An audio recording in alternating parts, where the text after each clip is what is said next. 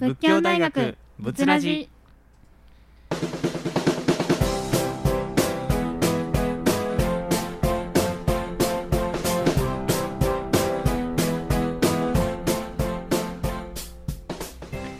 さあ始まりました。仏ラジのお時間です。この番組では仏教大学の学生が京都市北区上京区を中心とした地域の情報をラジオミックス京都から各週でお送りしています。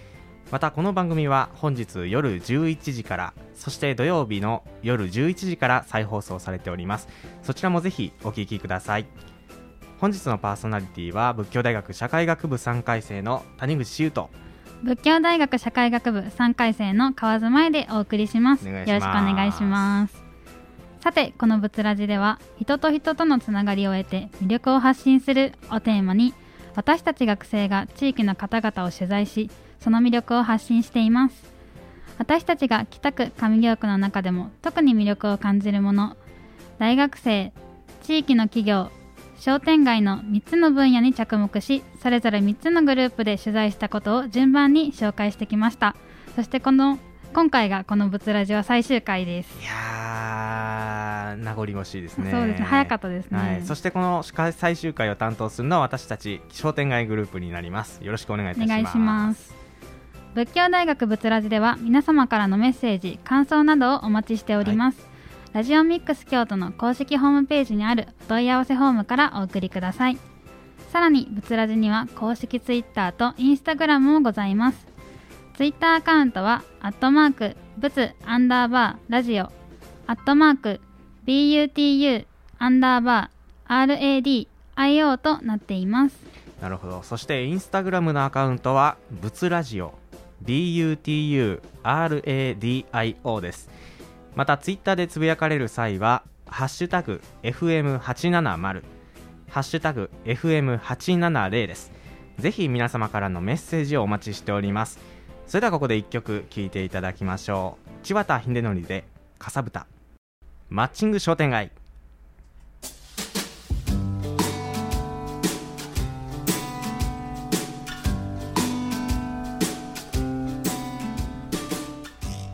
ちらのコーナーは北区上京区にある商店街の特徴や魅力を私たち学生が発見し私たちの目線で商店街について考えていこうというものです、はい。まあ、私の実家が商店街にあったんですけども、はい、近年こうお客さんがどんどん減ってきまして、うん、まあ、次々とこうお店を閉めていくようになったっていう景色を見ましてこれからの商店街っていうのがどうなっていくのかっていう疑問を持ったんですよね。うんそこでまあ商店街がこう元気で居続けるために商店街の皆さんがどういった取り組みをされているのかというものを取材しまして紹介していきたいと思っております、はい、そしてそこから私たちには何ができるのかと。そして私たちなりに一緒に考えていければいいなと思っております。はいそうですね。またこの放送を聞いていただいた方の新たな発見につながれば嬉しいなと思っております、はい、このコーナーのマッチング商店街というのはこの放送を通じてえー、交流の場でもある商店街でさらに商店と新たな若い世代などのお客さんをマッチングできればなという願いが込められております。そして今回最終回ということですが、はい、えー、上京区にあります北の商店街で行っている取り組みについて、えー、ご紹介しようかなと思っております、はい、その名もですね北のラボというものです、うん、こちらはあの北の商店街の未来を商店街の方々ですとか他の地域の方々そして企業の方とお話をするという場所なんですよね。で今回はこう取り組みをされておられる中からですね北の商店街の理事長をされておられます桂さんにお話をお伺いしましたので、はい、まずはそちらお聞きください。本日はよろしくお願いします。よろしくお願いします。ではまず北のラボの成り立ちについて教えていただけますでしょうか。はい。あの北のラボっていうのはあの一応商店街の方が経営者の方もみんな高齢化になってきて5年後10年後この商店街がどうなるやろって考えた時にやっぱりいろいろ考えていかなあかんこと若い人たちがやっぱり立ち上がらないかんなというので始めたのが北のラボなんですで今はあのたくさん地域の方いろんな年代層いろんな職業の方にも入ってもらいながら広い範囲でこの商店街をみんなでよくしていこうと。いうのが目的です。はいじゃあその北のラボから始まった取り組みっていうのはありますか、はい、あの一番最初に始まったのがあの北の参道市場、はい、これはあの偶数月二月に1回、えー、第4土曜日にやってたんですけども、はい、4月から、えー、日曜日に変更になります、でこれはあのいろんなフリーマーケットそれからキッチンカー、うん。あの手作り市みたいな感じでね始めたんですけどあのご存知のようにあの子ども文化会館がなくなってキッチンカーのスペースがなくなって今は主に一軒の店をお借りして、でそこであのまとめてで商店街もあの駄菓子屋さんをさせてもらってるんですけどその中のスペースとそれから空き店舗の前それからキッチンカーも1台だけ来てもらって、あのやってるというのが現状なんです。はい、いやその取り組みによってどんな成果とか課題がありましたか？あのね、成果っていうのはまだまだ現れにくいんですけども、これはもう継続していかないといけないことだと思うんですけど、まずあの、北の商店街っていうのがここにあって、どういう商店街かっていうのがね、分かってもらえるっていうのが一番の成果だと思うんです。ただ、本当にあの先を考えていくと、そういうところへ来てお店を出してもらった方が、あ北の商店街ってこんないいとこなんやというんでね、空き店舗なんかでね、お店をしていただけたら、一番ありがたいなと思います。課題はね、やっぱりあの商店街全体で取り組むっていうことが今まだできてなくって、はい、一部の人だけが何かやってるなっていうような感じで、だから本当はあの各お店がね、この参道市場の日に店の前で自分とこの商品ならいろんなものをね、こう販売しながらお客さんと接してもらうのがね、一番いいことかなと思っています。はい。ということで、えー、理事長さんの、えー、桂さんにお話をお伺いしたんですけども、まあ、お話を聞いてていかがでしたか？そうですね。あのいろいろお話を聞いた中で、はい、インタビューにはなかったんですけど、うん、斬新な企画を立ち上げようとする人が多いなということを感じましたね。外部の方からの意見を取り入れることでそのこれまでになかった商店街の新しい一面っていうようなものが見え見えるようになったのかなと思いましたね。そうですね。やっぱりこう自分たちの地域に住んでるからこそこう分からなかった一面っていうものがこう見つかるような気がしますよね。で先ほどこう斬新な企画っていうふうな話してましたけど、はい、どういう内容なんですか？そうこれがあの、えー、地図をつまみに語る会かっかりです。これかまだかっこ仮なんですけど、はい、えー、北の商店街周辺を歩き回って感じたこととか土地の歴史や思い出話などをお酒のつまみとして語ろうっていう企画なんですよ。これも北のラボのお話中に生まれた企画だそうですよ。いやこれ面白いですね。そうですよね。こ実際に僕も北のラボにこう参加した時に、うん、皆さんこう積極的に意見を交わしてるなっていうふうにあの思いました。やっぱり商店街の方だけじゃなくて大学生とか、うん、あと地域の企業さん銀行みたいなこう地域の方々さまざまな人が参加していたのがすごい特徴的だすごいですよね、うん、それ。皆さんがその現実的に考えるのではなくって、うん、まずはどんなことしたいとかそういう意見を出し合う姿がすごい印象的だなと思います。他の方からもお話を伺ったんですけども、子供から大人までが交流できる場所を作りたいだったりとか、うんうんうん、若い人に商店街の存在を知ってもらいたいっていう意見がありましたね。なるほどねこう若い世代こう僕たちはまあ20代前半なわけですけどそれより下の代っていうのはやっぱり商店街を知らないんじゃないかなっていうふうに個人的には感じてるんですよね。うん、そうよね。そういった中ではこう人と人との交流っていう点ではやっぱり商店街っていうのはすごい大きい存在だなと思いますし、うん、先ほど北、えー、桂さんのお話にもありました駄菓子屋っていう話もありましたけど、うんまあね、やっぱり大人の世代だと駄菓子屋って懐かしいイメージみたいな、ありますし僕たちも、まあ小でえー、小学生の頃とかにこう利用してたりして、懐かしいなっていうふうには思うんですよね。そう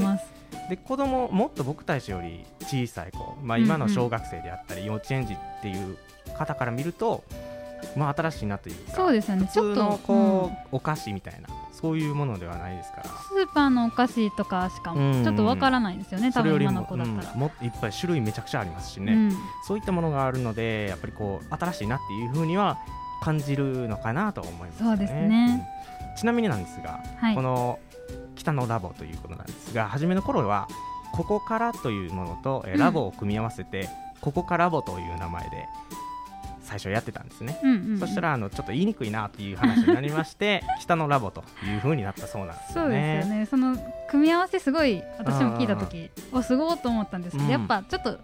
言いにくい部分もあったんかもしれないですね。ちょっとここからラボはちょっと難しいかもしれない。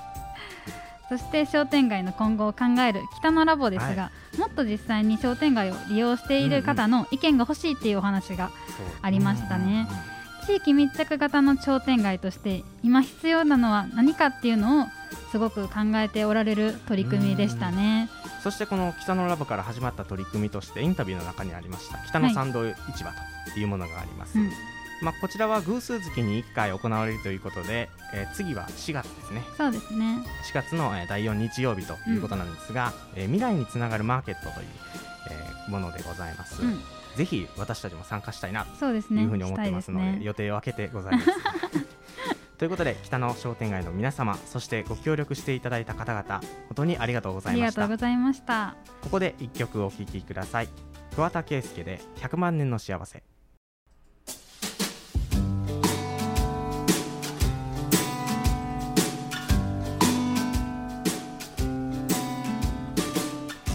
それでは引き続きマッチング商店街をお送りします、はい。えー、先ほどは北の商店街の皆さんが中心に、えー、活動しておられる北のラボについて、うん、えー、ご紹介してきました。そして私たちは、えー、この番組で半年間さまざまな特色のあるこう商店街というものを、えー、取材してきました、はい、そうでしたね。どうでしたか？川津さん。何かこう感じたこととか、うん、気になったことみたいなのありますか？ね、うんうん、私はそのもともともともとっていうかまあ今もなんですけど、えー、あの市外に住んでいて、はいはい、京都市内じゃないんですよね、うん、で京都市内に来るのって遊びに来ることしかなくて大学来るとかその私の家の周りに商店街っていうものがすごくなくって、うんうん、その商店街って身近な存在ではなかったんですよね。でラジオ番組始める前はその商店街について、はい、いわゆるシャッター商店街とか結構テレビで取り上げられてるものがあるじゃないですか、うん、そういうようななんかマイナスなイメージっていう方がちょっと大きい部分もあったんですよね。でもその取材を通してその商店街のさまざまな方と関わる中で、どれだけ前向きにちょっと取り組まれておられるかとかその想像よりも賑やかな商店街がすごい多くあって、すごい私のイメージよりも違って驚きましたね。谷口君は何かありますか？そうですね、まあ、このマッチング商店街というこの企画ですよね、うん、こういったものをするきっかけでもあるんですけどその私の商店街っていうのはやっぱりこうシャッター商店街にまあ近いというか、これからなっていくんじゃないかというような、危惧をしておりまして、はい、そういった中でこうお客さんがどんどん減っていってお店ももうどんどん減っていくと、うん、そういった中でこれからの商店街っていうのはやっぱりどうなっていくのかっていうふうなものにはもう気になっていたものがあったんですよね。うんうん、なのでやっぱりこう他の商店街さんでは、まあ、どういう問題を抱えているのかとか、うん、あとはこう、まあ、どういう状況に置かれててそういった状況からどういう取り組みをしているのかっていうふうなものを、まあ、詳しくお話を聞きましたのでよかったなと思います。そうですね。でそれぞれの商店街にひまあ、1つ2つ共通点があることに気づいたんですよね、はい、1つはやはり少子高齢化だなということがあると思います。これはもうどこの商店街の理事長さんも言ったはったことですね。やはり子どもも少なくなって、えー、高齢化ということになりますのでもうお店も減っていくし利用する人も少なくなってくると、うん、そういった状況でどうすべきか。ということはもう課題になってましたね。ね。私もすごいいろんな商店街に行って思いましたね、すごい。そうですね。こう高齢化によってやはりお店をまあ辞めてしまうといった時で、空き家になってしまうケースっていうのがあると思うんですけど、その空き家をどういうふうに活用するかによってやっぱりこの商店街の今後っていうのは決まってくるんじゃないかなというふうに思います。やはり私の商店街でもよくあったものが、空き家を潰してそこをマンションにするというようなものがあったんですけど、これをするとまあ人口っていうのは増えると思うんですけどその増えた人口のまあ人数の人が商店街利用するかっていうのは分からないですからそういったところで安心材料になるわけではないなというふうなものもありました。でまあ、これまでのお話を聞いた中で、意見があったのはこう空き家を活用して新しい人に来てもらうという方法があるんじゃないかなという話はありました。そうですね、うん、ありましたね。そのさまざまなお話を聞く中で、はいはい、商店街の皆さんそういうそういった新規参入っていうのを望まれてましたよね。うん、これも商店街の方とお話ししている中であったんですけど、はい、その最近結構大学生とか若い人がなんかお店を自分で始めるっていうことがあるじゃないですか、はい。すね、その新しいお店を始める大学生とか若い人と商店街の人が協力すれば大学生も商売のことについて学べますし、商店街側も新しいお店ができて空き家も減るっていう両方にプラスになりますよね。いいで、ね。うん、もただその各商店街にが結構多種多様、うん、で地元の人じゃない限りその商店街の特徴などはあの理解するっていうか、うん、その難しい部分もあるんじゃないかなとは思いますね。まあ、そうですねやっぱり、まあ、こうここで商売をするっていう、まあ、決める材料としてはやっぱり環境をしっかり知る、うんうん、これはもう短い期間でちょっと難しいかなというふうに思いますね。これやっぱり長い目で見る必要があるんじゃないかなというふうに思いますよね。うんうん、あと僕がもう一つ気になったのが大学生が結構意外と商店街利用してるなっていうふうに思ったんですよ、うんうんうん、これは本当にびっくりしましたね。ね思ったよりね、うん、でこう若者の理由を利用っていうのは私本当に少ないなというふうに考えてたんですね。それもまあ私の商店街が少ない本当に若い人というものがもう全くいないようなそういう環境だったので少ないっていうふうに考えてたんですけど、うんうん、そういうわけでもなくて大学生の姿っていうのがちらほらあるところもあれば、うんうん、大人数の方がこうわーいって盛り上げるような感じでやってるところもあったので、うんうん、そういったところがすごかったなというふうに思いましたね。はいねうん、で最後にですね共通点としてあったのが後継者不足というものがありましたね。そうですね、うん、やっぱ皆さんおっしゃってましたよねこれも。その後継者不足っていうのは少子高齢化によるものも多分そうですし、うん、もう自分の代でお店を閉めてしまおうっていう方も多いっていうのを話聞く中でありましたよね。そうですね。これはでも難しいですよね、やっぱりね、ね。こうやはり先ほども言ったようにこう新規参入を行うっていうのが解決の一歩ではあると思うんですけど、うん、まあ、簡単にできることではない。そうですよね、ね、その新規参入っていうのもそうなんですけど私が2つのこの問題点共通点で、えー若者が商店街ともっと関わる必要があるんじゃないかなっていうことを感じましたね。ねまあ、まだまだこう商店街知らない学生は多いと、ね、そうですよね。その若者と商店街の関わり方っていうのは何でもいいとは思うんですよ。うん、北のラボのようにそのそのような会に参加して意見を出してみたりとか、商店街の取り組みに参加してみたり買い物してみたりとかさまざまなことができると思います。そうですね、まあ、そういったものをこううまくやっていくことによってこう若者だとかいろんな世代の方が商店街に携わって利用できる環境になるんじゃないかなというふうに思いました、うん、でやっぱりこうこの番組を通してですねこの商店街の現状であったりとか取り組みとかあと環境ですよね、うんうん、どういった人たちがいるのかというところを少しでも知っていただきたいなというふうに思います。やはりこう商店街っていうのは全ての世代が集まる数少ない場所ですから、うん、そういったところにこの番組を通じて、まあ、北の商店街であったらこういう環境なんだな出町だったらこういうものなんだへえっていうふうにもうちょっとだけでもいいので知っていただければいいなというふうに思います、はい、そうすると発見がたくさんあるんじゃないかなというふうには思います、うんはい、もしこう皆さんの近くにですね商店街というものがありましたらぜひぜひ一度足を運んでいかいただきたい。とい。うふうに思います。はい、すね、えー、ありがとうございます、はい、そしてご協力いただいた各商店街の皆様本当にありがとうございました。以上マッチング商店街のコーナーでした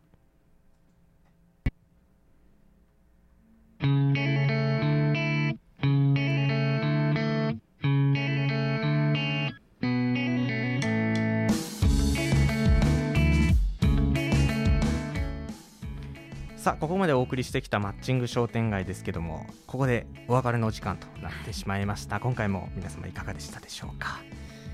そして本日の放送は午後11時からとなっております、はいはい。土曜日日曜日の午後11時からも再放送しますので合わせてお聞きください。そして、えー、番組終了後にはラジオミックス京都のブツラジの番組ページにポッドキャストがアップされます。番組のバックナンバーも聞いていただくこと、えー、できますのでですね合わせてお楽しみください、はいそしてこのラジオラジオは仏教大学紫のキャンパス1号館の食堂でも放送をしています。学習的学食で聞いている学生はぜひラジオの本放送も聞いてくださいね、はい、聞いてください。ぜひ感想やメッセージをツイッターやインスタグラムなどでお待ちしております。いや本日も最後までお付き合いいただきまして本当にありがとうございました、はい、そして1年間半年ですね、はい、すみません。半年お聞きいただきましてありがとうございました。仏教大学仏ラジお相手は川津真由と谷口志優でした。それでは、えー、仏教大学仏ラジ最後にこの曲をお届けしましょう。バックナンバーで水平線